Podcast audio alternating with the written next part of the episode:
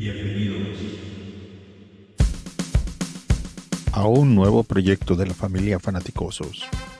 La Osera. Porque hoy, aquí, a 7.000 kilómetros de la ciudad de los vientos, nace La Osera, el lugar donde crecen los fans de los Chicago Bears.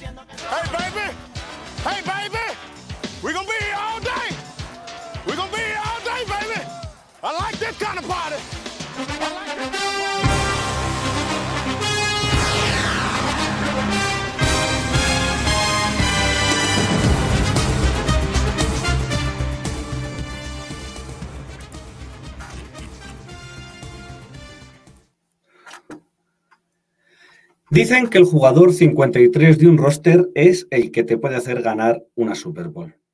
Bien, eso no va a pasar este año en los Chicago Bears, pero no quita para que tenga mucha relevancia los cortes que se producirán la próxima semana y saber quiénes van a formar parte de nuestra plantilla para esta nueva temporada. Hoy repasaremos nuestro roster y haremos nuestras predicciones sobre qué jugadores y cuáles no estarán en la lista definitiva. Además, charlaremos sobre las noticias de la semana en torno a los Osos de Chicago, como esa vuelta a los entrenamientos de Rockwan Smith, todavía sin contrato. También repasaremos la preseason, que este domingo llega a su final con un partido en Cleveland y que sigue dejando buenas sensaciones. Y si me dejan, hablaremos de algunos de esos rankings recientes que han salido, como por ejemplo de la lista Forbes, que nos sitúa como el quinto equipo más valioso de la liga, o el de USA Today, que señala que el Sol del Field de los Bears es el segundo peor estadio de la liga. Además, os contaremos lo último eh, de nuestra guía, que está tan en el horno que la próxima semana a estas horas estaremos aquí presentándola. Y hoy tenemos invitado para cerrar esa previa que estamos haciendo equipo por equipo de nuestros rivales divisionales. Hoy convertiremos la osera en una pequeña taberna vikinga.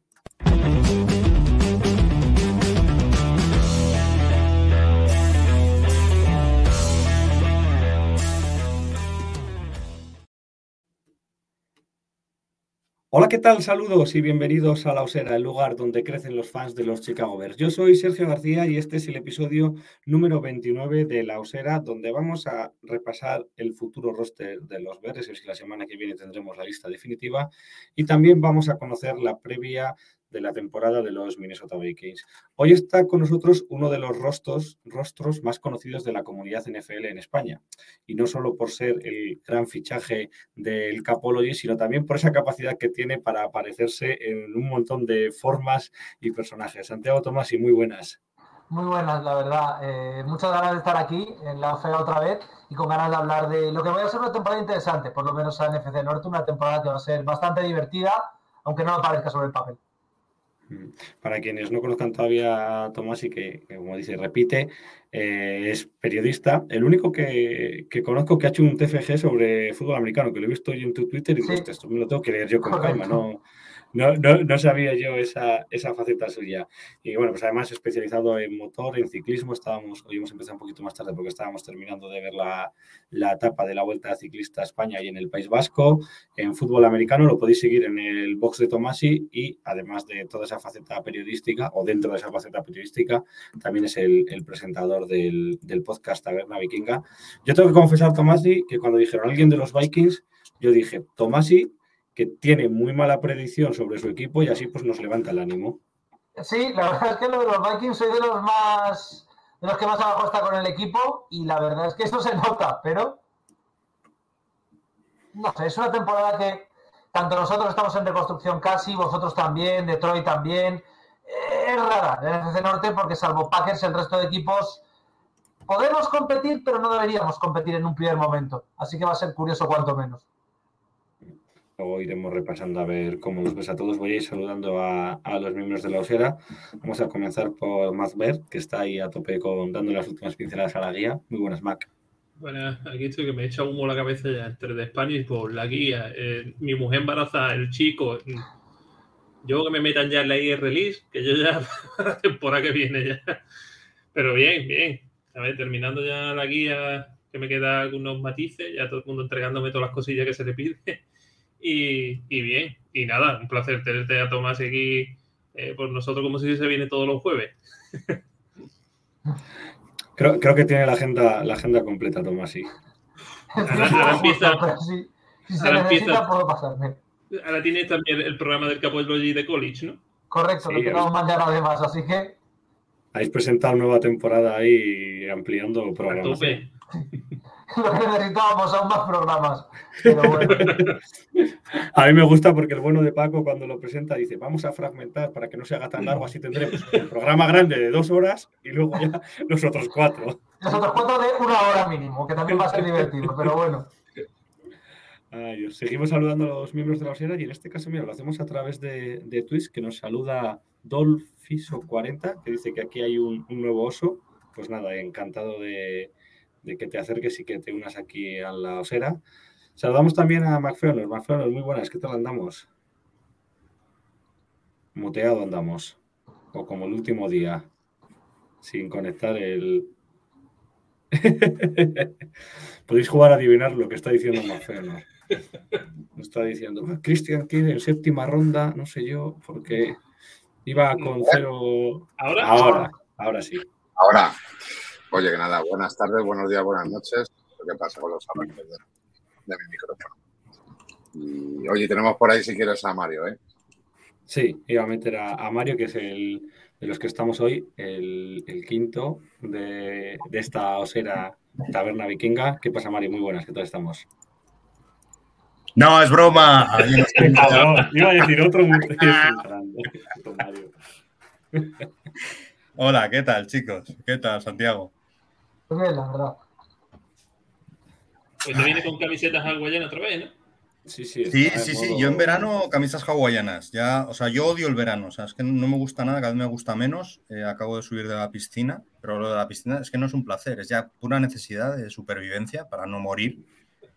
Y, pero no me gusta, pero como no me gusta, he decidido, mira, pues como no me gusta, eh, que le den a todo y camisas hawaianas y piscina y lo más pintas que pueda ponerme me pongo y así todo el verano hasta el invierno. Que es lo que me mola a mí el otoño, la NFL, la NBA, el, el- ahí que haga fresquito, una bufandita a lo mejor, un gorrito de lana así para tener la cabeza calentita, unas castañas asadas, unos turrones, yo qué sé, esas cosas. Halloween, que es súper divertido. Tío, pues aquí en Andalucía, bueno, sobre todo por, por mi tierra, las castañas empiezan dentro de tres semanas. ¿Sí? Tú, te voy a mandar una foto para que vea cada, cada año. no nada no van a parar. Van a tener las castañas todo el año seguido. Te lo prometo, cada año lo ponen antes, tío. 22 Pues grados las castañas, tío, me flipan. Ni se llevan las ollas, ya la ponen al sol, que solo se hace. Saludamos a, a Hugo, que también nos saluda desde, desde México. Y vamos a empezar, Tomás, y con, con esa previa de, de los Vikings. Eh, cuéntanos un poco movimientos, los movimientos más importantes que ha habido reestructuración, no sé si tan profunda como se hubiera gustado a algunos, pero reestructuración importante en Minnesota. Sí, bueno, ha habido una reestructuración primero de contrato, que fue la de Kirk Cousins, que tuvo una renovación otro año más, todo garantizado básicamente para que no computara tanto contra el CAP este año y tener una opción el año que viene. Eh, se cargaron a Zimmer, se cargaron también a, a Spearman, firmando a Puesi Adolfo Mesa como general manager, ya a Kevin O'Connell como head coach. Luego se perdió a Tyler Conklin, que era el Titan 2, el año pasado Titan 1 por el caso de Ives Smith. Mason Cole, un línea que era suplente, Xavier Woods, Xavier Woods, que sí que era titular, Anthony Barr, bastante cascado ya por las lesiones, Vigil, Hendon, Chad Bibi, Tyson Bauer, Mackenzie Alexander, que tampoco va a jugar este año por lesión, Everson Griffin, que no sabemos muy bien qué va a pasar con él por todo el tema de, bueno, sus problemas de salud mental que le han llevado a estar fuera del campo, y por el contrario se firmó a Zavarius Smith, que es un buen se renovó a Patrick Peterson, bueno, acabó su contrato y se volvió a firmar, se ha firmado a Jordan Hicks también, que es importante, a Harrison Phillips, no ha habido muchos más movimientos más allá del draft. Y más allá luego también de que se ha pasado ahora por Nick Mullens en una competición por ser el, el QB2, que está siendo bastante, bastante desastroso, todo se he dicho. Y de, de- después de haber visto todos los movimientos, ¿qué posición crees que no se ha tocado y se debería haber tocado sí o sí? A ver, el problema es que la secundaria hay que asumir que sí que se ha tocado con el draft, a pesar de que les falte bastante todavía por, sobre todo de gente veterana, por jugar. La línea defensiva sí que se ha tocado, la línea ofensiva solo se ha tocado con Ed Ingram, que a mí a nivel personal no me gusta, aunque sea un muy buen jugador. A nivel personal me refiero por sus casos extradeportivos, no por su talento. Y el resto más o menos se ha hecho lo que se debería hacer. Running backs bien, eh, wide receivers bien, defensive line y linebackers, sobre todo linebackers creo que lo que hay es poca profundidad. Se lesionó algunos de los titulares que hemos tenido problemas, pero tiene sentido que si te gastas todo el dinero en Zavarius Smith, pues al final no te vas a gastar en, en fondo de armario. Es un movimiento, una vez más, de Vikings para intentar competir este año. Y la duda que existe es si Vikings tenían talento el año pasado para competir y si van a poder mantenerlo para el año que viene o si van a poder ser más competitivos, por lo menos.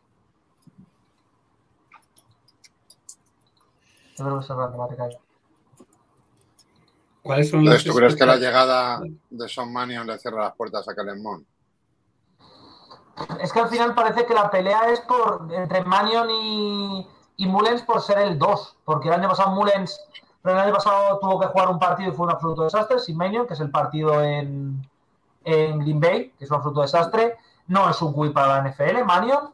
Eh, Mullens conoce el sistema de O'Connell, yo entiendo que es para mantener a Mullens en el roster y si quieren mantener a tres, a tres cubis con Mondo para enviarlo al Practice Squad. Yo asumo que es para eso y que el que se va a quedar fuera es Manion.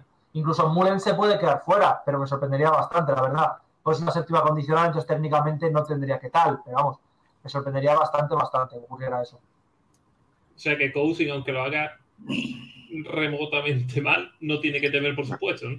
No, hombre, con, con quiénes son los suplentes, es que yo creo que Cousins, no, sé- no sé qué tendría que hacer para ser sentado, la verdad. Es decir, tendría que liar a lo mejor una, una muy, muy tocha y no creo que sea posible. No, creo- es que no creo que exista ni la opción dentro del vestuario de eh, Cousins, ¿qué pasaría para que se sentase? Yo qué sé, que se marche de positivo o cualquier cosa así. Si pasa eso, la temporada no es que esté perdida, es que está más que perdida. Ujú. O sea, Eh. ¿Qué sensaciones tenéis con, con la clase del draft de este, de este año? Con lo que ya está, lo que estáis empezando a ver ahora en estos dos primeros partidos de, de Precision. Las sensaciones son ciertamente positivas. Zayn viene a sustituir, no sabemos si a sustituir a Xavier Woods, así a ser el, futuro Harrison Smith, pero es un buen jugador, lo sabíamos, no es Kyle Hamilton, pero es un buen jugador.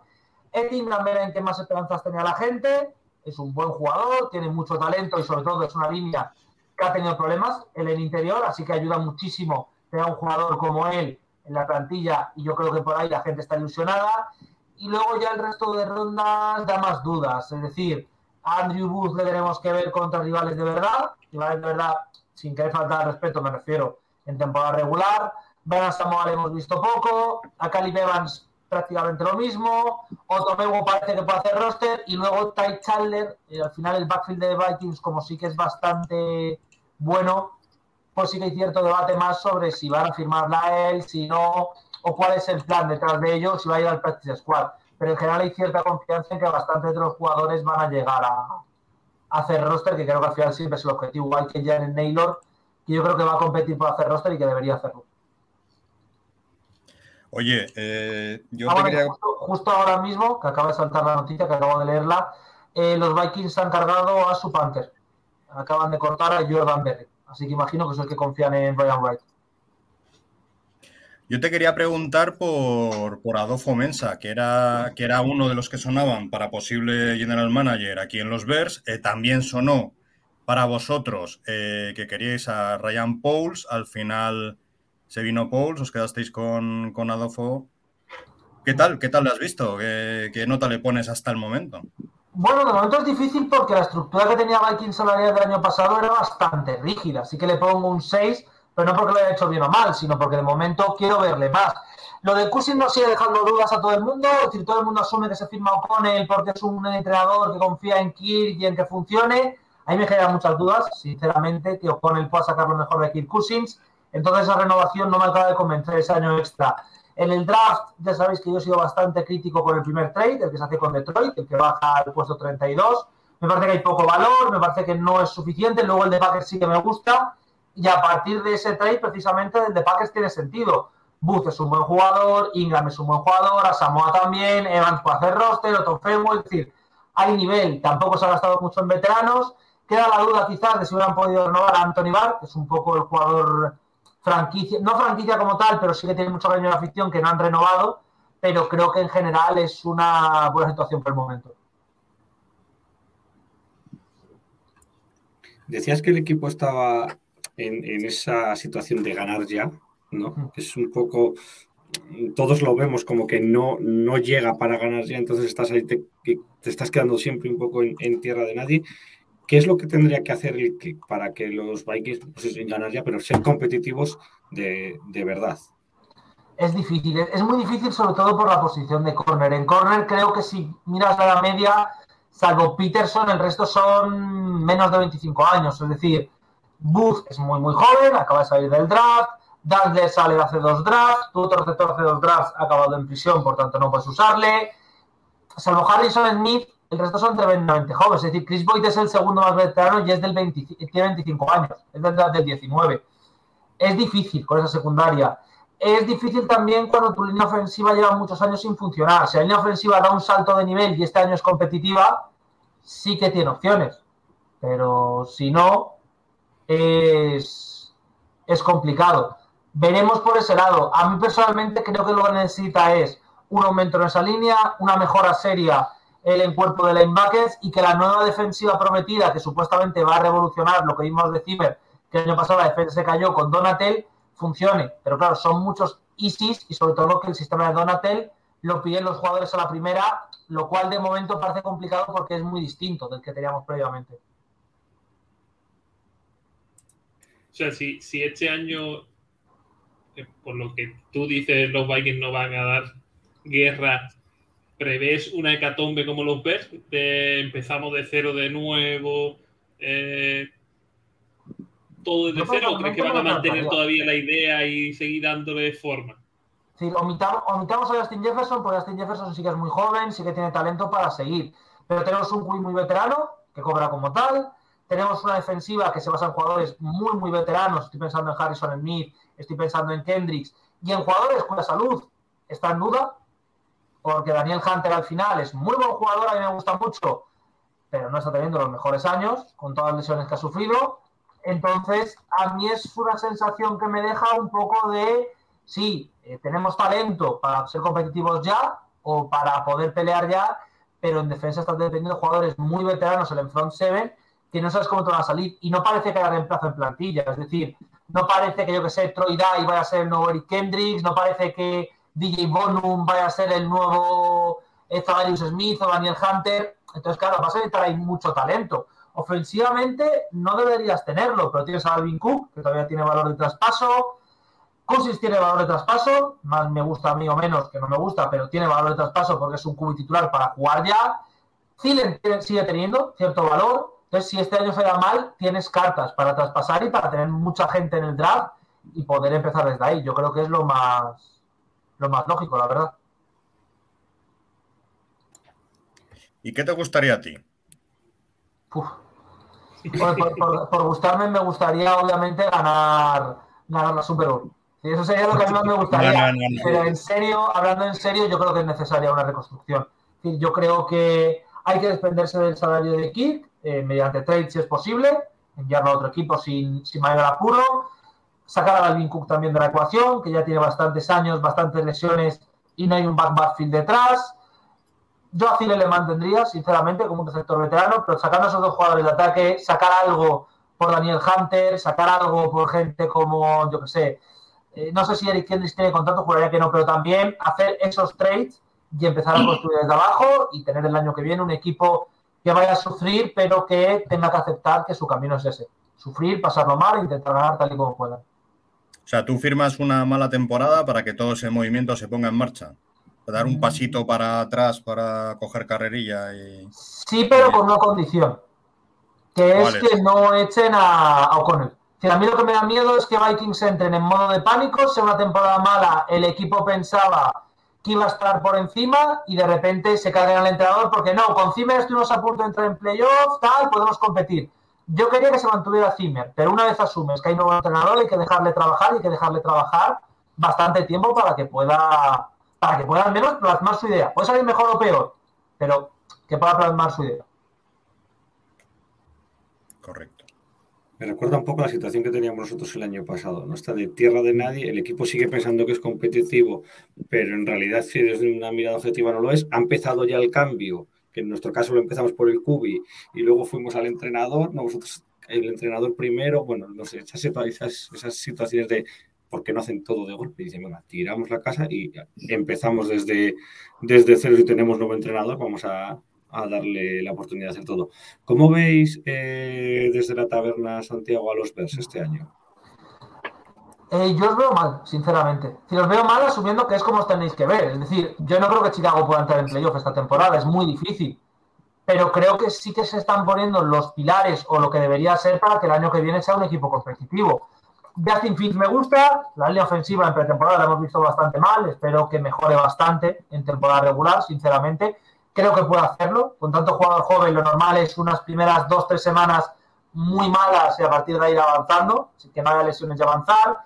Me gusta el cuerpo de running backs, no me gusta el cuerpo de receptores, sí el de Titans, os ha dicho. Y creo que se puede avanzar, es decir, creo que defensivamente hay jugadores jóvenes que pueden aportar. Espero que renovéis a Roquan Smith, sinceramente.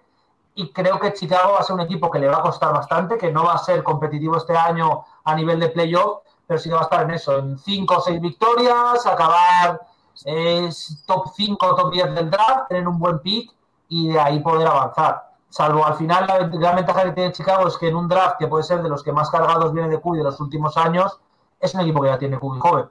Entonces, por ese lado, siempre tienes una gran ventaja respecto a otros equipos que yo creo que van a saber aprovechar. Bueno, que una, una cosita, lo- eh, porque el otro día os escuchaba cuando hacíais las predicciones de, de cada división Sí. y cuando llegaba la, la nuestra, hablabais de que los Lions tenían uno de los calendarios más fáciles de, de este año. Pero si Sí. ves el de Chicago, también es relativamente fácil. Y si te vas a los Vikings, mm, tampoco es que sea de lo para echarte las manos a la cabeza. Es No es para echarse a la cabeza, pero a mí, por ejemplo, de Chicago lo que me preocupa es que tienes dos primeros partidos muy duros, San Francisco y Green Bay, luego puedes remontar, incluso tres, pero claro, a mí el tramo ese que hay, semana creo que es 7, a partir de las 7, que es Patriots, Cowboys, Dolphins, Lions, que son cuatro semanas seguidas, eh, son partidos que se pueden atragantar, y luego que después del Bay, los últimos cuatro, no hay ninguno fácil. El Bay es muy tarde, es un equipo extremadamente joven, a mí me da que todos los todo lo que hay detrás de Chicago es, es un calendario sencillo, entre, entre comillas, luego ya sabemos que la NFL cambia las cosas, pero le va a costar más arrancar de lo que suele ser para estos equipos que son malos, entre comillas, enganchan tres, cuatro victorias seguidas, estoy pensando en Pacers hace un par de años, y se te cuela en playoff por eso, por inercia. Creo que Bears no va a tener esa opción de entrar por inercia en playoff. ¿Qué, qué te salió a ti, Tomás? Y que no llega todavía a ser parte del capo. ¿no? Eh, espérate, te lo digo que lo tengo, lo tengo aquí apuntado, porque yo soy un desastre y siempre me lío luego y si hago predicciones lo cambio. Pero me 5-12. salís con un récord de 5-12, efectivamente, por encima nuestra.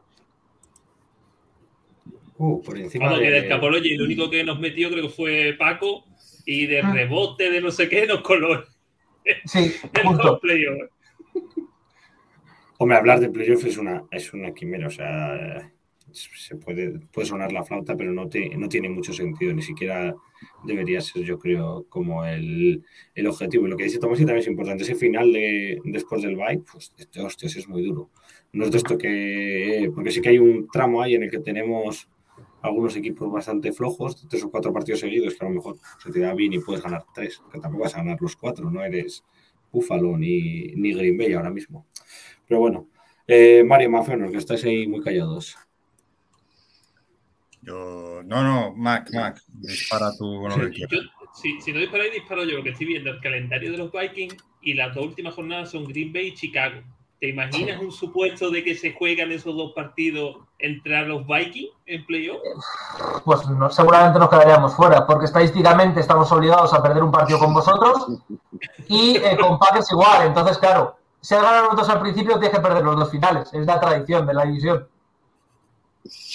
Que el, el- el final de Vikings, vamos a poner después de Patriots, que es la 12, es Jets, Lions, Colts, Giants, Green Bay y Chicago. A priori, eh, se te puede complicar con los Lions, porque es allí, ¿no? Sí, con Indianapolis, pero tienes a los dos Y- y equipos de Nueva York que... Y Green Bay y Chicago es fuera también, o sea que. Sí. Yo, yo es que los Vikings sí los sitúo dentro, fíjate. A ver, yo es que creo que al final con los Vikings hay, un problema que es de, cómo percibas al equipo. Decir, si percibes al equipo, sobre todo a la defensa, que, está todavía en su plenitud, son equipo de playoff. Es decir, porque puede remontar, porque el año pasado notó muchos puntos, Jefferson es muy joven, Thielen puede no lesionarse, etcétera, etcétera. Si lo percibes al revés, que es que la defensa ya ha pasado sus mejores años y necesita una reconstrucción completa, es un equipo que lo puede pasar muy mal para competir. Entonces yo creo que ese es el problema que hay con Vikings, que es el problema casi todos los años, que es un equipo que a mí si hace 5-12 no me sorprende, pero si ahora mismo alguien me tiene que decir, ¿y te sorprendería un 10-7 o un 11-6? Tampoco me sorprendería en exceso. Es decir, ese es el problema, que es un equipo de la zona media, que si entras en playoff es normal, y si te quedas fuera es también normal. Es un poco ese baremo raro que es la zona media y sobre todo este año la NFC más. Eso es, eso es un poco lo que me pasa a mí, que veo, veo muy claro que Detroit está en reconstrucción, que Chicago está en reconstrucción, que Packers no, Packers está en lo contrario, está, estará en reconstrucción dentro de dos, tres años cuando se vaya Rogers, pero ahora está exprimiendo esos últimos momentos de tener un equipo potente y prime y poder competir. Y Vikings no sé dónde ponerlo. Vikings está en medio, que ni está como Packers, ni tampoco está como, como Lions o como nosotros. Entonces, un poco lo que dices tú, que es que no sé cómo percibiros, la verdad.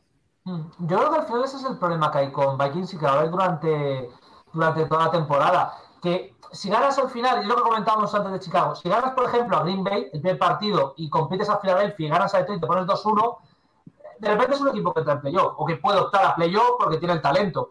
Pero si por el contrario tienes un calendario que pierdes contra Green Bay, pierdes en Philly, pierdes en Detroit y tienes que viajar a Londres, es una temporada que se puede hacer mucha, mucha bola. Yo creo que es imposible clasificar a Vikings de momento y que va a ser tan dependiente de la temporada, que es lo que a mí me preocupa. Un equipo, entre muchas comillas, que se me entienda, pero instaurado en la mediocridad, es decir, lo de estar todo el rato de eh, podemos hacer un 11-6, podemos ganar la división, acabamos últimos de división, o optas un año por, oye, pues este año está jodido. No, no voy a perder, pero oye, este año está jodido, vamos a empezar a vender a ciertos jugadores importantes, o te puedes encontrar en un problema grave. Y el vestuario el año pasado ya se vio que estaba bastante fragmentado.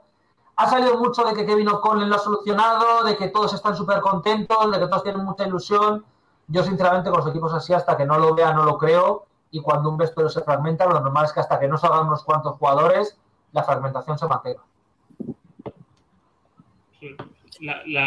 La, imagen somos nosotros, ¿no? Sí, Mamá no, porque quiere oportunidad, Rockwell está ahí también, que aunque diga que es dinero, yo creo que también piensa en que la reconstrucción debe ser son tres, tres años mínimo. O sea, al final un equipo como... No, bueno, al final, yo qué sé, yo creo que estabais hablando del calendario, resultados, bueno, como ayer hicisteis el simulador, antes de ayer en el Capology que estuvimos escuchando, es que al final la NFC mm, es como la NFC este el año pasado o hace dos, pero un poco todo en global, ¿no? Quitando a lo mejor un par de rosters de verdad completos, yo creo que con la mediocridad que hay en toda la conferencia, un equipo como dice Tomás y como ellos, es que puede acabar en el top 5. Sí, es que al final tienes en el top Rams y 5 a y ya está. Tienes Rams, Buccaneers y Ya Packers. está. Y a partir de ahí, bueno, por tirar no son Pues malos, Eagles no son sabe- malos. Claro, y que, por ejemplo, Packers depende de que Rogers le apetezca o no. O sea, que, quiero decir, que no es que tenga un equipo redondo como los Rams o, o como los Bucks, que es un poco porque tienen a Rogers. Si no, tampoco los tendríamos ahí en tan alta estima. Hmm. Entonces, es que creo que pronosticar la NFC este año, como nos pasaba con la NFC este hace un par de, de años, que decíamos, la puede ganar cualquiera o puede quedar el último cualquiera.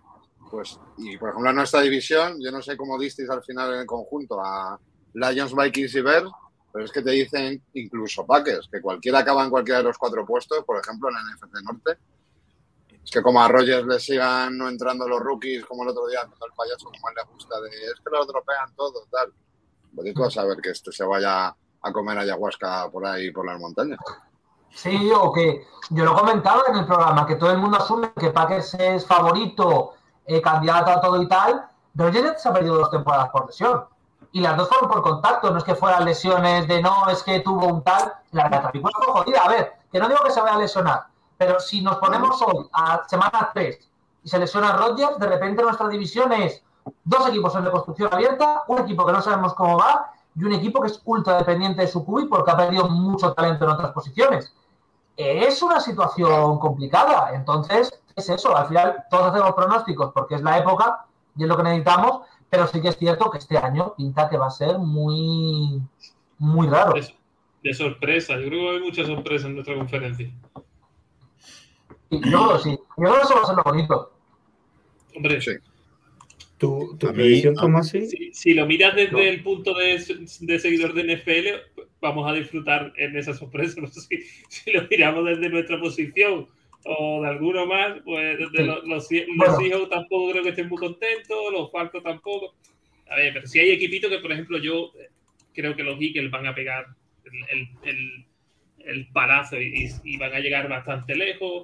Eh, los Panthers ya veremos, ya veremos. Hostia, hostia, Sí, bueno, yo- hostia, pero, si, pero si tú ves la conferencia, se puede colar. Es que Sí, se puede sí. colar. No, yo les tengo Es que siempre por eso, se porque se pueden colar. O sea que yo, por ejemplo, a, a, a 49ers sí lo meto porque creo que Sí. tienen de las mejores defensas, si no la mejor. Eh, los Packers tienen una buena defensa, pero han perdido mucho en ataque. Y a mí los Lions me gustan mucho, sobre todo el ataque, lo que vimos el otro día, el primer ataque, Mario lo vio también, es, es brutal. Si tienen ese nivel, es brutal. Y, y es que todo el mundo, como tú dices, todo el mundo, no, es que los Packers, yo, no, lo- yo es que casi, casi, creo que, es que ni van a llegar a, a la final de divisional y puede ser que no sea ni primero de, de, de nuestra división. Hmm. A ver, a ver, no nos flipemos tampoco, ¿eh? Yo solo creo que no llegan primeros si se, le, si se lesiona a Rogers. Si, se lesio- si no se lesiona a Rogers, son primeros de división y no deberían tener gran problema. Por encima nuestra, por encima de Lions y de, y de Bears. Entonces, pero por incomparecencia, Sí, vamos. exactamente. Eh, Sí, claro, los demás estamos como estamos. Bien, también- estamos nosotros, también hay que ver- una debacle. Es que también hay que ver qué conexión crea ahora Rogers. Es decir, el año pasado era Adams, Adams, Adams, y si no está, pues ya veremos qué pasa. Este año Bueno, tiene pero- que empezar. Sí, él, él ya está poniendo que le va a mandar todos los balones al azar. Él ya ha dicho que el azar es su receptor 1, que si tal. Pero hay que ver ahora eh, que, que el azar era el pillo de que se aprovechaba de que todo el mundo, de que los defensores cubrían a Adams. Ahora hay que ver al azar con un tío pegado y, y marcándole bien. Y yo es que tengo muchas dudas del ataque de, de los Packers. Se van a hartar de correr, porque eso está más claro que el agua. Porque además tiene dos bicharracos. Si, si Aaron está sano, Dillon sea que revienta hasta las mascotas, pues se supone que van a correr. Ahora hay que ver el aéreo a ver este año cómo va. yo personalmente, si con Watson y con Dubs no, no tienen receptores, que, que, nos, que nos avisen al resto, porque vosotros al final creo que tenéis un cuerpo de receptores muy limitado eh, por razones obvias, pero es un cuerpo sí. muy limitado. Entonces, claro, a mí que los Packers tengan problemas con Watson y Dubs este año del draft, cuando en el resto de la división, salvo Jefferson, el resto es bastante limitado, me, sorprendería bastante. Es eso. Nosotros somos, es decir, el resto de la división estamos muy por detrás de Packers. Ya está, no pasa nada, es así. Pero claro, si se lesiona Rodgers, si de repente Fields, por ejemplo, tiene una buena temporada, o si los, o si los Lions siguen avanzando defensivamente, ofensivamente sabemos que con Goff dan para lo que dan, pues tienen opciones para entrar en playoff. Yo, por ejemplo, tengo, creo que es, eh, no, Lions en playoff con un 9-8 esta- esta temporada. Es que puede pasar, es difícil, pero puede pasar. ¿Le has traído, Mac, el, el juego de la semana pasada? A Tomás Sí, ah, lo que le- eh, la semana pasada tuvo con nosotros Rugido de Detroit, le hicimos eh, que eligiera eh, línea por línea si se quedaba con la de su equipo o con la nuestra. Entonces, te vamos a hacer lo mismo. Empezamos, eh, la, la semana pasada empezamos por eh, Justin Field o Cousin. Me quedo personalmente con el de Chicago. Sé que no es mejor ahora, pero es que estoy muy arriba con Justin Fields, sinceramente. De momento los Lions y los Vikings se quedan, excepto Packers, que se quedaban evidentemente con Rogers. Eh, seguimos con los running backs. Me quedo con Minnesota. En- en- a- ¿tiene- ha- ¿Has visto mucho a Khalil Herbert? ¿O, o- o lo has podido analizar? Lo, lo que le he podido ver me gusta bastante, la verdad. No me esperaba que pudiera funcionar también. El año pasado funcionó muy bien, sinceramente, me gustó. Creo que puede hacerlo bien. Es un buen running back. No es que sea un running back de estos que vamos a hablar, de running back generacional, top 10 de la liga, pero creo que puede ser un muy buen titular y que es que luego también está David Montgomery. Entonces, tienes esa enorme ventaja de que haces tu, tu running back 2. O- eh, por cierto, hoy ya ha salido por ahí alguna noticia de de que si tú en Montgomery top 10, pero que veremos a ver el año que viene si hay renovación o no hay renovación. O sea, ya, ya están soltando la pildorita. Yo creo que teniendo ahí a un buen running back 2, siempre hay que planteárselo. Eh, seguimos. Eh, cuerpo de receptores. Cuerpo receptor del Vikings, sin duda. Eh, obvio, a ver. Teniendo ya a Justin Jefferson, yo creo que todo lo Sí, demás. es que con Jefferson y Thielen ya el resto, el cuerpo de esto me da un poquito lo mismo. Eh, de Titan, Titan, me voy a quedar con, con Chicago, pero porque ot- otra vez más, igual que me pasa con Fields, Cole me gusta muchísimo. Entonces creo que Chicago ahí puede tener la ventaja. Ives Smith sale de lesión, así que me quedo con Chicago. Además, parece que este año Chicago ha, decidido tener tres eh, Titan de diferente tipología dentro del sistema. ¿no? A, a Cole que lo va a usar para recibir balones yardajes cortos. Luego tiene a, a Griffin que se postula como para bloquear simplemente. Y, y Shaughnessy va a hacer un término medio, ¿no? Entre bloqueo y yardas cortas rapiditas. Y es, Ah, es sí. muy buen jugador, o, o, o Shaughnessy, es decir, es un buen, un buen Titan 2, así que Eh, del ataque nos queda la OL. Eso Eh, es mejor no preguntarlo. Es que ha- habéis tenido la cota 2 este año en vuestro La equipo, pregunta está tengo que ir con Vikings. ¿Te ha sorprendido lo de Jenkins que esté tan super ahora para arriba, ahora con suplente, ahora afuera, ahora adentro, ahora trade? Me sorprende bastante, la verdad. Es decir, sí que es cierto que Riley Reef bien en la posición de tackle, pero a mí que no vaya a jugar Jenkins este año, que le veréis a traspasar, eh, me sorprende muchísimo, sobre todo porque no es una línea que tenga talento como para decir no pasa nada. Entonces me, me sorprende bastante y no me acaba de convencer, sinceramente, que se le pueda traspasar, pero veremos. Locura. Pasamos a la defensa. Eh, la DL, ADL me quedo con lo de Vikings. el cuerpo de linebackers, Grupo de linebackers tengo más dudas, pero Vikings también. Al final, Rockwell es muy bueno, pero Vikings todavía tiene a los veteranos. y has visto a Sambor. Le he podido ver bastante poco, la verdad. Lo que le he visto no me desagrada, pero le he visto bastante, bastante poco. Aquí hay un hype ahora mismo, sobre todo entre nosotros, bastante grande de lo que hemos visto. Eh, eh, ¿Qué más? ¿Qué más? Los cornerbacks. Mm, Los cornerback me quedo con vosotros, claramente, además. y los safety. Ostras, es que los safeties. Me gusta mucho vuestro cuerpo, porque está Harrison Smith, que es uno de mis jugadores favoritos. Entonces, me tengo que quedar con Vikings, pero estaría bastante, bastante igualado porque Lee Jackson, por ejemplo, y Hicks deben ser muy buenos jugadores y Brisker también. Eh, ¿Me queda alguna posición más? En equipos especiales voy a dar una X. Los equipos porque- especiales tiro al palo, como digo yo siempre. Sí, básicamente, porque es que los dos equipos me amor hermoso. Entonces, una X, yo creo. Muy bien.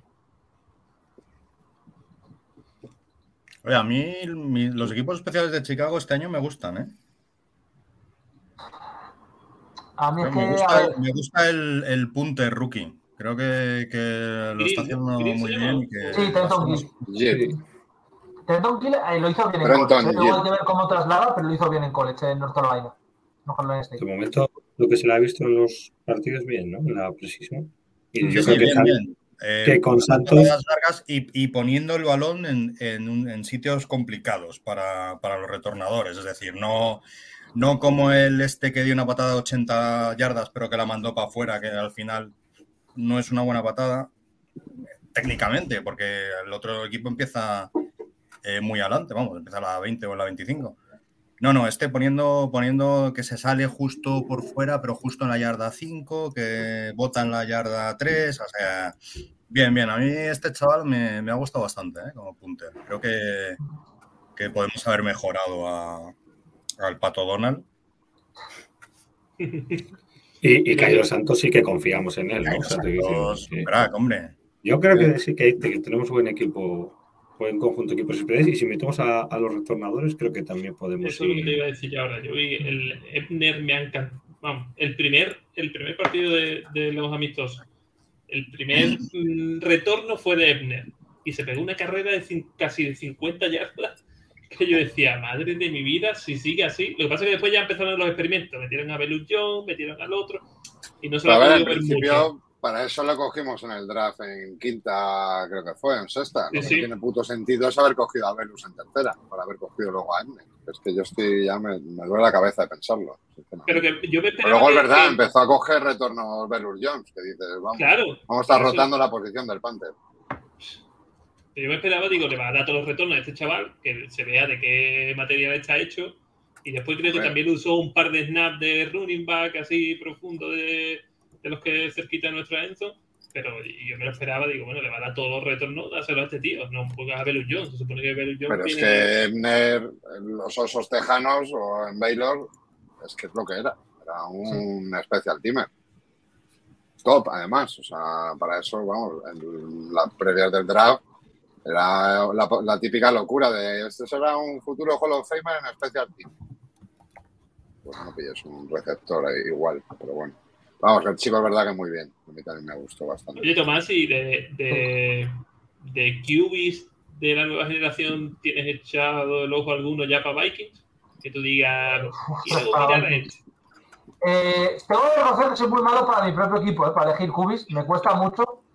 Ahora, a ver, eh, CJ Stroud y Bryce Young son los 1-2. Creo que ahí no hay, no hay mucho debate. Son los dos muy, muy buenos.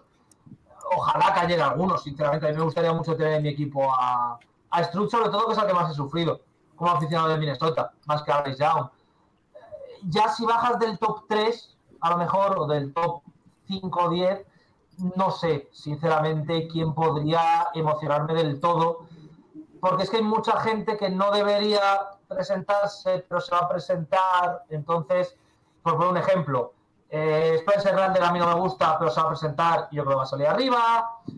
Jurkovic, el de Boston, a mí me gusta, pero es un QI bastante... que es bueno, pero no es élite. Y a mí, por ejemplo, Jurkovic en Vikings sí que me encajaría por, por estilo de juego. Slovis también se va a presentar, JT Daniels, aunque no me guste, también va a estar. Yo personalmente estaría muy contento con Struto Young, que necesitas el 1 o el 2, y Jurkovic a final, a final de primera hora- ronda es muy alto. Pero a mí Phil Jurkovic sí que me gustaría, sinceramente, para, para, para Vikings.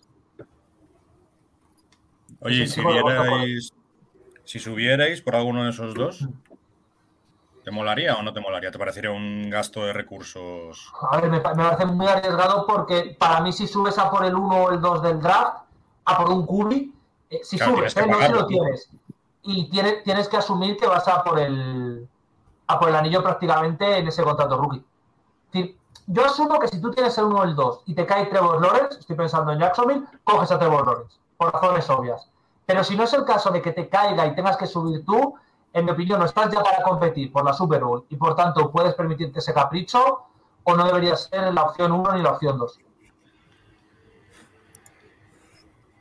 O sea, sería como. como, eh, describimos a los Lions prácticamente de aquí un par de años. Por ejemplo, los Lions que ya han hecho su reconstrucción y ahora tienen un buen roster joven, entiendo que puedas subir, porque se supone que tienes que seguir renovando plantilla, pero puede ser competitivo. Eh, pero, por ejemplo, equipos así que se me vienen a la mente que no tendría sentido. Falcons, Bears, Vikings, eh, yo creo que también Jets, yo creo que también que sea son Texans, por ejemplo, son equipos que tienen, Texans no, pero que tienen Cubi, pero que a mí el punto de vamos a arriesgar por un tal, no deberías. Y si a Texas le cae el 1, coge Cubi. Pero si estás el 4, a lo mejor no tienes que salir a por Strud y a por Young y tienes que buscar otros jugadores en otras posiciones que te puedan permitir ser más competitivo para los siguientes años. Hombre, yo tengo claro que, que si los Bears, por ejemplo, eh, se nos da muy mal y quedamos top 3, no vamos a coger Cubi. No. O bajaremos o cogeremos a al mejor receptor o al mejor línea que haya o un linebacker estrella o un, algo así que pero vamos a coger Cubi, claro. A mí me sorprendería que con el talento que hay en línea defensiva, Chicago pudiera optar por ahí, si sale en un top 3. Y sabes que al final alguien va a subir al 1 o al 2 si están los cubis, que la desesperación siempre es muy mala. Entonces, puedes aprovecharlo, que siempre es importante. Hombre, si sale muy mal también lo podemos vender, ¿no? También, claro. Por eso te digo, es decir, que al 1 o 2 va a subir alguien siempre. Entonces, puedes aprovecharte y bajar 15, 20, 25 números y estar en una situación tranquila y cómoda. Hombre, la situación idónea de los Bears el año que viene, si está entre un top 10, eh, yo no lo veo descabellado hacer trade por ese pick de ronda 1 por un- un- una y una tercera o un- una y una cuarta, ¿eh? Cuenta que. Bears tienen mucho que cubrir todavía. Que sí, que tenemos Bueno. un cap muy brutal y que supongo que destinaremos sobre todo a receptores y OL. Pero tampoco tenemos, por, por quedar entre los 10 primeros, no significa hay que usar el pico. No lo veo así tampoco. No, yo creo que tienes que encontrar el, el precio adecuado por un pick así, pero que no hay ningún drama en no usarlo. Es más, depende de cuánto de mal se ha dado del año, a lo mejor es más recomendable no usarlo. Claro. Yo, chicos, os voy a abandonar, ¿vale? Os dejo aquí. Habléis de lo que, de lo que os guste. El Ya Mario me ha Mario. puesto. ¿Nos dejas, tío? ¿Te vas, nos dejas, Sí, nos sí, sí, abandonas? sí, os, aba- os abandono. Si no, no llego, no llego al gimnasio y estamos en precision y pierdo la forma y me quedo fuera. Que yo estoy muy, muy en el límite, ¿sabes? Yo soy el jugador 55, entonces si pierdo un día de gimnasio ya, olvídate. Cuidaos mucho, Tomás, y un placer, ¿vale? Un placer.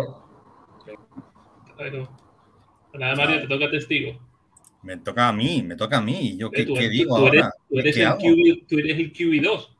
Pero el QB2, pero lo bueno del QB2 es que no juega. Que, Además con camiseta, con camisas.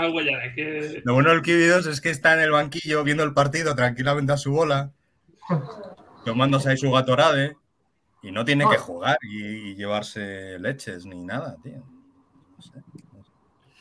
Te ha dejado ahí Sergio las tareas. así que- Te ha dejado, te ha dejado el marrón ahora. ¿Me las ha dejado? ¿Dónde me las ha dejado? Que no lo he visto. privado. Ah, vale, vale. en chat privado. Ah, ahí. ya las he visto, ya las he visto. Vale, bien, bien. Sí. Wow, qué crack, Sergio, como que bien lo hace todo. A ver, antes, antes de ¿qué empezar con los ¿Qué más? antes de empezar con los ver, eh, que nos. El que no haya escuchado el Capology, pues que nos sitúe Tomás y más o menos cómo piensa él que va a quedar la división. Packers ganador, segundo Lions entrando en playoff, tercero Chicago y cuarto Vikings. Que es lo que decía el Capologist, que son tres equipos que están en la horquilla de cuatro derrotas, cuatro victorias, perdón, mm, creo que es un poquito por debajo, pero nueve, diez victorias. Entonces, hay opciones de playoff para los tres equipos, pero no debería ser lo normal en un año habitual. Y, la- y la otra clasificación que le dijimos la semana pasada es por orden de eh, cuál te cae peor. Uf, es difícil, ¿eh? Es difícil. Tengo que reconocer que soy de, los, soy de los Knicks, entonces la ciudad de Chicago en general no le tengo mucho aprecio como concepto. Eh, yo diría Chicago el que peor me cae, Green Bay el segundo, eh, cerca pero el segundo, y el tercero Detroit. Que creo que Detroit va a ser el tercero para casi todo el mundo. Mario, la semana pasada se, se comen la tostada uno a otro. De Detroit nos decían que el que peor le caía igual. Puso lo mismo, pero solo intercambió el Lion con Viking. Sí, Sí, sí. Donde no va a haber duda es cuando, le pre- cuando preguntamos a los de Packers y viceversa. Ahí sí que no hay. No, no, además Antón dijo que era Chicago, Chicago y Chicago. Sí, sí. Es que los Bears al final son un equipo que es divertido de ver, pero genera antipatías. Muchas Sí, sí, antipatías. es así. Es, como lo- es como los Knicks. Por muy mal que estén los Knicks en la NBA, son un equipo odiado. Eh, Las ciudades grandes es lo que tienen. Atraen, ciudad grande y además que ambos equipos, Chicago, sí- Chicago, los Bears y los Knicks, tienen cierta parte de similaritud en cuanto a cómo les gusta jugar.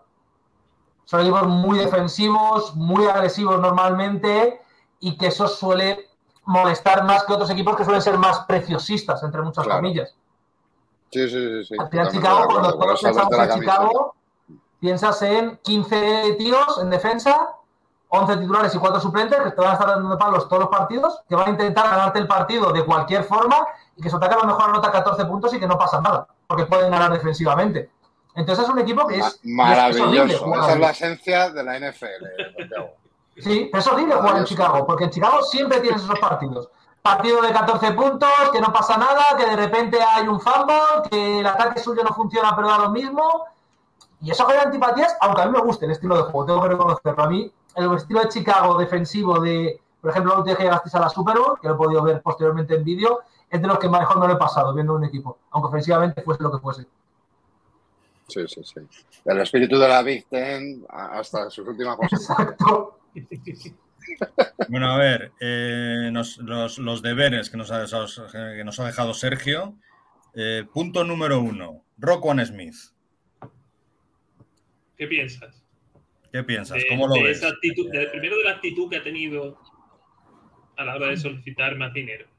Yo la actitud lo entiendo, sinceramente. Es decir, al final estás ya llegando a una situación de final prácticamente de esto, no te ha llegado ninguna oferta que te convenga y quieres poner las cartas sobre la mesa. A mí es que me da la sensación de que si a Rockwell le dan una oferta adecuada, se queda. Pero claro, es lo que comentabas tú antes, a lo mejor su objetivo es ganar ya. Entonces, si es ganar ya en Chicago, lo va a tener muy difícil. Pero yo creo que por la relación que tenéis vosotros con la posición y tal, en un primer momento sí pensaba que sí iba a ser, sí iba a ir. En plan, que iba a ser estos jugadores que, como pasó con Kalin Mark, que se va a ir rápido. Creo que es posible que se quede, pero creo que va a ser una negociación larga y que Chicago va a tener que darle más que solo el vas a ser el jugador mejor pagado en tu posición. Le va a tener que dar ciertas garantías de hacia dónde quieren llevar al equipo y hacia dónde se quieren gastar el dinero. Y creo que eso es en parte positivo y en parte también es es un poco difícil de cumplir por parte de la gerencia. Pero yo creo que va a seguir. O espero que siga por lo menos, porque creo que Rowan Smith se entiende bastante bien con, con lo que es Chicago. Sí. Sí, yo creo que están, como se dice, obligados a entenderse. O, Sí. O, debe- historia. vamos, o deberíamos, porque al final yo creo que aunque no sea de este, de este staff, Rock One para la gente, a pesar de la actitud que ha tenido, yo creo que se le está, yo mismo se le está disculpando con el tema manager, con el tema se lo merece y ese tipo de cosas. Está- yo creo que se van a pasar por alto un poco las formas y sinceramente yo entiendo que quiera más dinero. Además, la tendencia, ¿no? Que, eh, hoy por hoy, mira Derwin James, ¿no? Que ha sido el último en renovar. Hombre, pero Darwin James no es un linebacker. No, pero me refiero a que, a que están saliendo. Antes, antes era QB, este año los receptores ya, y ya te están saliendo safety, te están saliendo linebacker. Sí, pero hay, hay posiciones que suben de valor y posiciones que bajan de valor. Entonces, Roquan ahí lo tiene complicado porque el linebacker es una posición que está bajando mucho de valor. Pues eso, al haber menos juego de carrera, etcétera, pues está bajando mucho de valor. Y entonces, pero bueno, ahí también Roquan juega con que justo para el sistema que quiere implantar Everflux, su Es- es posición- Para ideal. dejarlas. Sí, el Will linebacker, que, que aquí dudábamos si iba a ser Mike o iba a ser Will, pero ya está bastante confirmado. Está claro. va a ser Will. sí.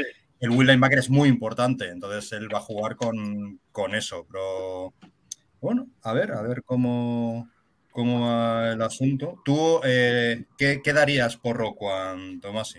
En un, en un hipotético traspaso. A ver, es que tienes toda la razón del que no mundo. hay- que no hay ese acuerdo y que, y que fuerza la salida y que tenemos que traspasarle. ¿Tú lo, lo querrías para Vikings? ¿Qué nos darías por él? Justo para Vikings está fastidiado por ser nivel divisional y por cómo tengo la posición, pero yo no, no dudo de que pueda salir por. No sé si dos primeras porque es mucho por un linebacker, pero una primera y una segunda me sorprendería absolutamente cero. Tienes toda la razón en que ha bajado la posición, pero es que claro, el tema es que Ropan es élite, la suya. Entonces, Sí, sí, sí. yo creo que sería una, dos primeras, una primera y una segunda como, como muy poco, la verdad. Bien, bien. La segundo tema que tenemos aquí, eh, sensaciones de la preseason. ¿Has estado siguiendo más o menos la- los partidos de pretemporada de Chicago o no? Os he visto los dos, os he visto los dos, a cachos, es verdad, no he visto todos los snaps, pero bien en general lo que he podido ver. Lo de la línea ofensiva es dramático, la línea ofensiva titular, entre comillas, es durísimo. Estamos todavía en reconstrucción. Sí, sí, no, sí, sé que estaría en construcción, pero el, el- el día de, Kansas, el primer, creo que son los dos primeros drives, El primero, el primero. El primero, el primero. Hombre, que ellos también Yo están con peso, escucha, el O sea, primero que- peso yo más de 100 kilos y hago la carrera que, que hizo los, los Kansas City. ¿eh? Era un pasillo. O sea, yo me, ya te digo que veníamos con el hype de Braxton John Braxton- y lo primero que hace Braxton John es ponerse la gorrita y dejen pasar a. Y me quedé flipado, tío. Es cierto que Pero- después de la segunda parte me Sí, jugó mucho el mejor. equipo. El, el sobre todo en ataque se vieron muchísimas cositas. Pero lo que sí os quiero decir es que este sábado, que juega contra los Browns, ya ha dicho Everflu que la mitad del partido va a ser el equipo titular. Es decir, ahí ya vamos a empezar a ver qué línea ofensiva vamos a tener o cuál es la que va a jugar, va a empezar en la Week 1. O sea, este sábado, y yo me lo pierdo porque tengo una voz. Tócatelas. Hombre, lo puedes ver, eh, lo puedes ver después en Sí, diferido. sí, pero hombre, pero yo soy de los friki que los ve en directo. Bueno, oye, eh, una cosa, una cosa. ¿Alguien sabe si Lucas Patrick llega a la semana 1 o no? Sí, en principio decían que sí. Decían que sí. Vale, vale. ¿Has visto también los partidos de precisión de Minnesota, imagino? Eh, sí, sí, gracias. ¿Sensaciones también sobre los Vikings? Eh, que Metelus está fatal, sinceramente. Que la línea ofensiva ha mejorado. ¿Quién, perdona? ¿Quién Metelus, el safety. Ah, el drafteado del año pasado, el jugador de Michigan. Que en general, la unidad 1 la hemos visto muy poco, lo cual no me parece mal en una precision. No. Y sí, que el problema que tiene Vikings es que ofensivamente no tiene QB2, porque eso se notó además de primera. Pero hemos visto bien el cuerpo de running backs, la línea ofensiva, sobre todo Ingram dio muy buenas sensaciones los snaps que ha jugado.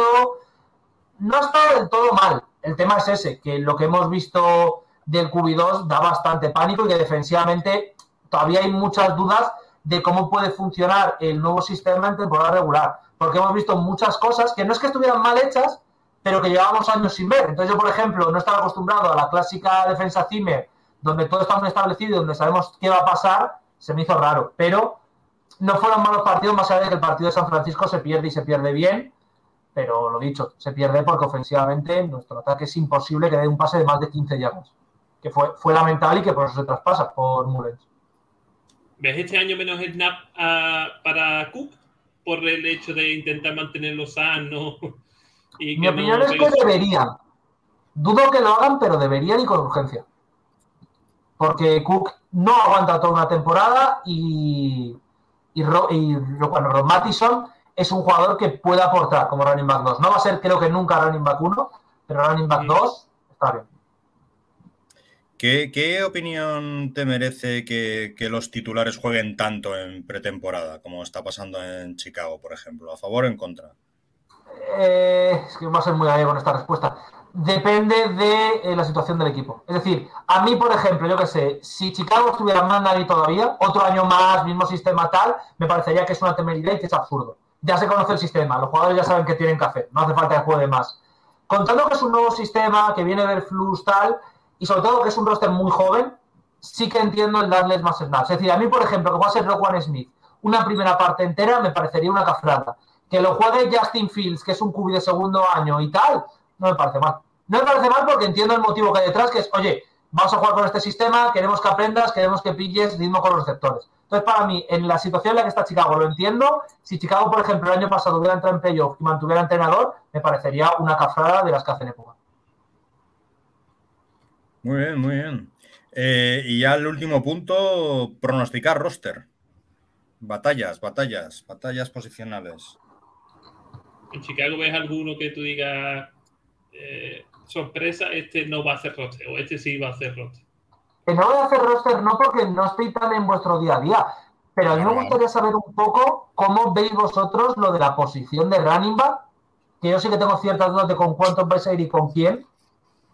Y en la posición de, creo que era de wide receiver también, tengo claro quién le va a hacer roster, en plan de, creo que Sack va a hacer roster y que Sack Brown también, pero a partir de ahí no tengo muy claro, bueno, y Jones es una tercera, por narices tiene que hacer roster, Sí, pero no claro. tengo muy claro el resto qué pensáis hacer o quién puede entrar en eso. Creo que son las más divertidas, al menos para ver desde fuera. Yo sí lo tengo claro. Yo lo dije, yo, vamos, desde el primer Lo tienes partido. claro. Yo sí. Yo dije. ¿Pero de eh, dónde? De lo que de de receptores. de, de receptor y de running back. O sea, de running back, De receptores. Montgomery, Khalil Herbert. Creo que nos vamos a quedar con el fullback y lo va a usar Sí, claro. y lo va a usar como running back en ciertas mm, jugadas Bueno, y, y como fullback, a Blasing Game, dices. Sí. sí, Y Tristan Ebner igual, se queda. esos cuatro Incluso- creo que es seguro. O sea, nos vamos a quedar con esos cuatro. Y de receptores, Pringle, Mooney, eh, Sam Brown, eh, Velus, Sharp, creo que se va a quedar. Sí. ¿verdad? Y si Harris- del otro día. Si Harry llega sano, esos son, creo que es- esos seis seguro.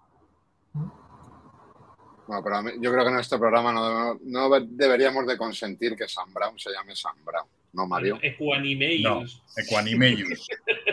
Equanimeus. Por favor, un poco de Espera, pero es que me toque, todavía no me lo sé, me tengo que aprender el nombre entero. Equanimeus, Tristán y Menoet, Sam Brown. Inhotep, eso es, eso es. Tristán Inhotep. Eh, con Imellos, Tristán Inhotep se, vamos, se va a quedar, va a ser el, el receptor 3, va a ser un peligro en, en la A red nosotros. Va a ser, nosotros- va a ser como, como el que se pegó el tiro en el pie. ¿Cómo se llama? ¿Cómo se llamaba? Eh, ha, ha habido unos cuantos, pero imagino que te refieres El de, a. joder, sí, el de Giants, el de Giants cuando le ganan la Super Bowl a los Patriots. ¿Eh? Pláxico Burres. Pláxico Burres, Pláxico Burres, sí, sí. Nuestro Pláxico Burres particular. va a ser.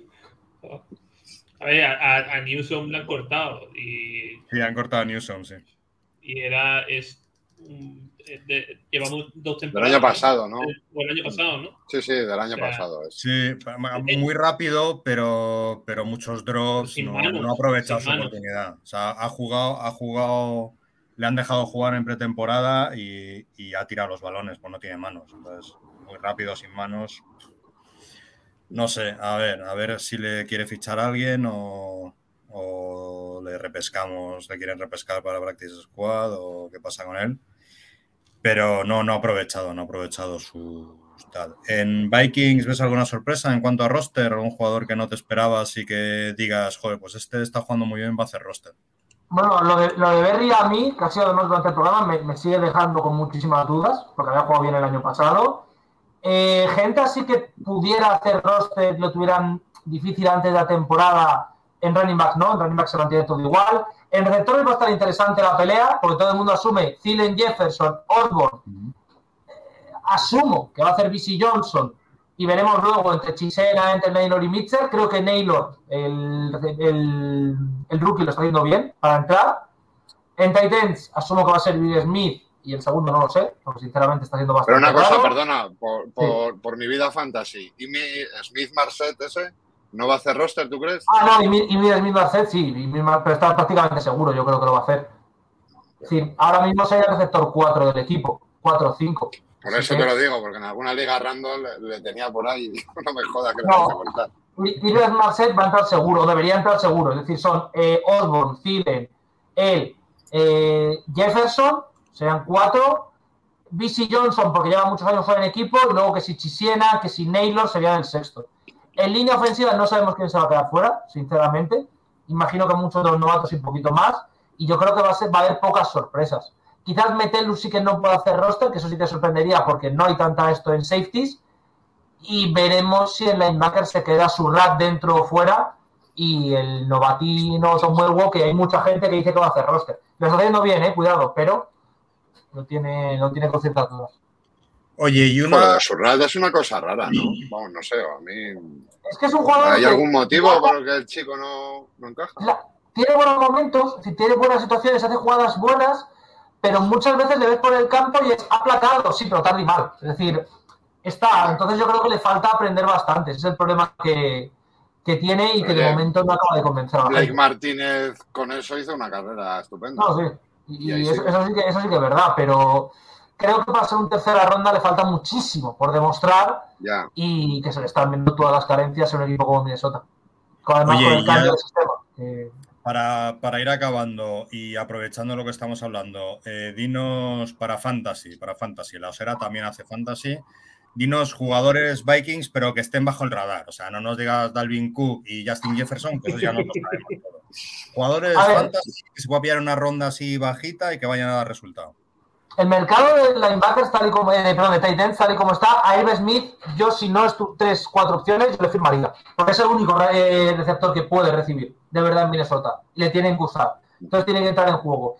Y luego, si es una fantasy están muy largas, por ejemplo, a mí que me han metido en una de 34 rondas, que no se ven a quién estaba drafteando, eh, KJ Osborne debería tener yardas. Debería tener bastantes yardas. lo pero, pero. KJ Osborne están saliendo en ligas de 15 rondas. ¿eh? Ostras. En última, a lo mejor. Pues Sí. entonces yo creo que por ahí hay poquito. Bueno, Smith Marset es el cuarto. Así que si se lesiona Philem, que es algo posible, Smith Marset tendría que tener tiempo. Y en running backs, obviamente Mattison. Sí, Ham siempre suele tener yardas a lo largo de una temporada. No son muchas, pero siempre suele tener algún partido donde llega a las 30-40. Y a mí es que en Gangwo creo que va a poder tener algún snap. No muchos, pero algún snap. Entonces, por ahí veremos si puedo hacer roster o si no, la verdad. Muy Y en bien. ligas que puntúe los retornos, Ahí puede triunfar. va a retornar sí puede triunfar. Smith, ¿no? Eh, ahí tengo más dudas, ¿eh? si va a retornar Ives Smith o Bengoango, sinceramente. Porque es que al final su fichaje es cierto que el año pasado eh, tal, pero anotó eh, en retorno y se le usó como retornador principal. Entonces, si todo va normal, debería ser Bengoango quien haga de, de retornador salvo Sí. lesión, no es más. Pues ya está, ¿algo más que queráis preguntar, comentar, saludar? No es una pregunta, más bien una observación o algo así. Nada, que nos veremos las caras más tarde, ¿no? Este- Esta temporada es tarde, ¿eh? Habrá que volver a secuestrar a Santiago una semana. una semanita. Hombre, O sea, Sí, hasta se la deja. quinta, ¿no? La week 5 es cuando nos vemos. Correcto. bueno, pues eh, yo creo que, que ya, ya hablaremos, ¿no? ¿O ¿Te, que- te querrás pasar por aquí, eh, por Sí. la osera? Eso siempre, ya sabes que eso siempre. Si tengo tiempo, yo más que encantado de poder pasar. Joder. Mario, nosotros con, con esto de que en la guía han hecho nuestros rivales sus análisis, eh, eh, la idea nuestra es que en la semana donde ellos han escrito vengan Ah, vale, vale, es para verdad. hacer sí, las sí. previas. Buena idea, buena idea. Así es pues idea. tenemos, pasan todo, hace- hacemos piña, aunque después nos demos piña. Claro, Sí, claro. pero hay que decir que poco se ve el nombre de, de Macverse en la, en la guía, pero vamos, es el que se le ha currado, quitando lo- la literatura, se le ha currado todo, la cosa Sí, sí, sí, sí, sí. Bueno, con, hoy he hablado con, con Rafa Cervera, que es el que nos hace el prólogo. Le he pasado la guía- la- lo que llevábamos, lo que os pasé a vosotros. Tomás, si no lo ha visto. Oye, ¿y cuándo, cuándo tenemos pensado colgarla, el Mac? jueves que- en principio, eh, O sea, dentro de una semana. Sí, sí, el jueves que viene, si todo sigue el ritmo que vamos, eh, mm, porque ya eh, Víctor Javani también me ha pasado su artículo sobre los caps, o sea que queda nada, un articulito de nuestro compañero Barrero y nada, los pequeños párrafos que le vamos a meter al roster, que es lo que más hasta el martes que viene no lo vamos a poder saber, para yo cuadrar las 53 fichas, pero en principio vamos bastante bien de tiempo. Mi idea, mi idea es que el jueves tengamos aquí en el programa una guía ya impresa. Bueno, amigos y amigas de la Osera, pues ya sabéis, una semanita para nuestra guía. No os lo podéis perder. Solo digo La verdad que, que está muy chula. ¿eh? Bueno, bien, bien, bien. Ahora le, le has pasado a Santiago. entera, algún- lo que pasé ayer, No, entera no. Entera no, pero algún Yo fragmento. he ¿Has visto he algo preview. He visto un He preview visto y un montonazo. Bueno, bien, bien. Bien, bien. Pues yo creo que, que hasta aquí, ¿no? Llevamos ya más de una hora aquí rajando, hablando de lo humano y lo divino. Eh, este, este chico que, que hace muchas cosas, que está en muchos proyectos metidos, tendrá, tendrá cosas que hacer. El, el gran Santiago ¿Tendrá Tomás. algún podcast que grabar? O Tendrá algún podcast que grabar o al- algo que retransmitir. Esta suerte de la Champions, yo no sé qué hace que no la está retransmitiendo. No, eh, ahí todavía no me por suerte. Así que nada, yo creo que ya. Oye, espera, espera, espera. Eh, espero. Eso, Espera. lo de las Champions, yo no ni me acordaba. ¿Habéis visto ya, ha salido ya los bombos o algo? Todas- todavía están por el bombo 2, todavía hay tiempo. Están dándole vueltas, sí. Bueno, en mi bombo, Venga. joder, yo soy del Barça. Pues vamos a, vamos a pagar para que los amigos que Venga. sigan la Champions puedan ver tranquilamente el sorteo. Y ya está. Y nosotros volvemos la semana que viene con, con la guía, presumiblemente, y ya con, con el último programa antes de que empiece todo. Una preguntita, un- antes de irnos. Tomás, y lo del el podcast de College del Capology, ¿qué va a ser? ¿Empezar ya a grosso modo o vais a empezar por el que se quiera enganchar desde el principio?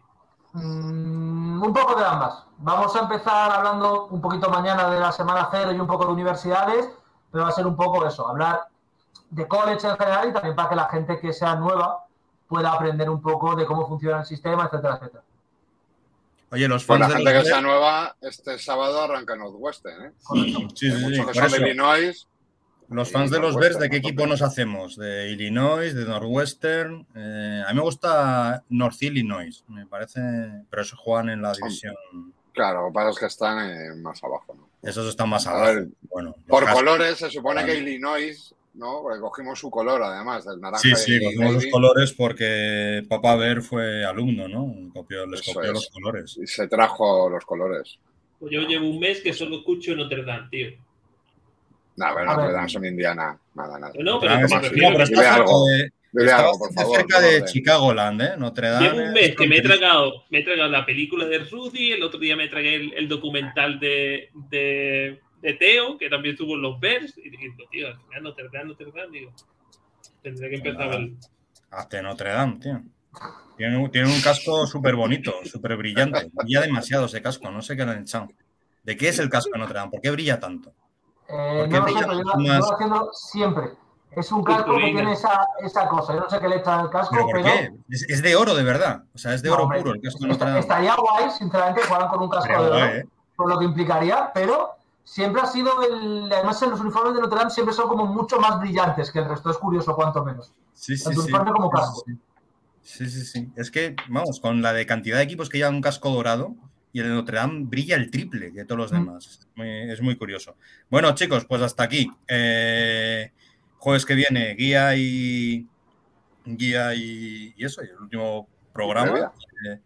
De, la pretemporada. Ya, ya estamos empezando. A Santiago Tomás, pues, le podéis seguir en, en su, su millón y medio de, de proyectos que tiene. ¿eh? Vosotros abrís eh, Twitter o lo que sea, o podcast, y le veis seguro, porque está en todas.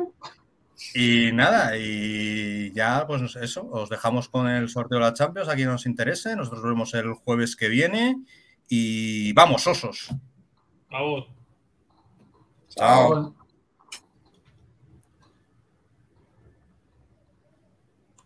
Ten-